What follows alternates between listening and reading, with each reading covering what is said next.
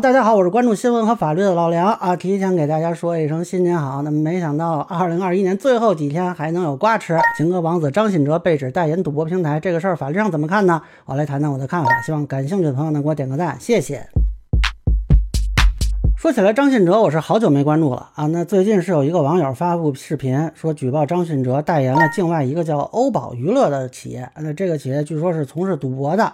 现在张信哲的公司也发了一个声明啊，说是确实签约在菲律宾代言过，但是三月的时候已经解约了。但张信哲本人呢也发了一个道歉。啊，这个我从法律层面先说说啊。首先我看了一下这个网友的这个视频和微博。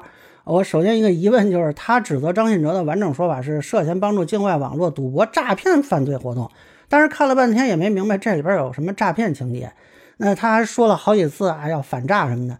这个法律上看，赌博归赌博，诈骗归诈骗，这是两类犯罪。如果是诈骗，那不管在哪个国家都是违法的。但是如果是博彩，这个在菲律宾是合法的。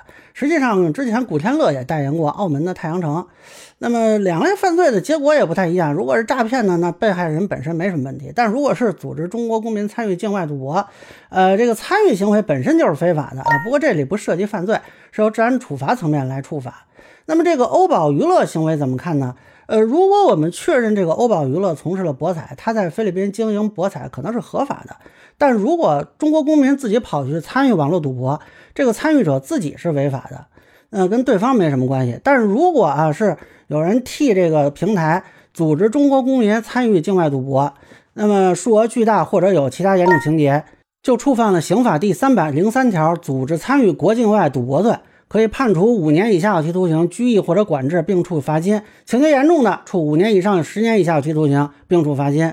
那么张信哲这个行为怎么看呢？如果他的行为可以定义为组织参与境外赌博啊，这个就涉及刑事犯罪了。但是呢，这个要求张信哲主观状态必须是故意，也就是他明知自己的形象会被用于吸引中国公民参与境外赌博，并且积极参与。但至少目前看啊，他代言的范围呢是在菲律宾，而不是在中国内地，等于他没有在内地推广的主观故意。那么法律上看呢，并不需要因为有人被诱导赌博承担责任。当然，目前看双方都没有什么实际的证据。啊，这个合同原文是怎么写的，咱们也不知道。如果那位举报的网友能够后续发布出一些新的证据，或者说司法机关后续查实张信哲这边有可以定性为组织的行为，那还是可以追责。至少到目前为止呢，我看不出张信哲有法律上的责任。那说完法律层面呢，再说说道德层面。我觉得张信哲代言了这个博彩平台呢，至少是不太合适的。从道德层面看是有缺失的。确实有些国家防赌毒它是合法的，但是这些行为是不符合我们国家的价值观的，对于他在中国内地的公众形象也是一个损伤。那么他这样的行为是否还适合做一个公众人物啊？包括有一些呃情绪比较激动的网友认为说他应该封杀，这个我没有能力做这个判断啊。大家可以把自己的意见留在公屏上或者留在评论里。那么最后我想说说，就是关于一些呃在境外虽然合法，但是他违反我国法律的这样一些情况啊，我们到底是采取一个什么样的态度？我认为还是应该由法律来做一个规定。那么今天是有人代言了博彩，而且这个代言的人是张信哲，他以往风评还算可以，所以我看有些人的反应没那么激烈，包括还有些人啊替他辩解。但是如果是一个风评很差的艺人，或者他是个代言的一个性产业，或者代言了一个涉毒的事项，我们也是这个态度吗？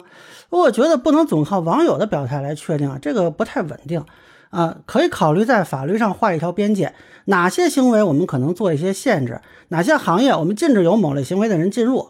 这样的话呢，也代表了我们的价值观。呃，民众呢也不用事到临头争来争去，对于这种行为呢，也是一个指引。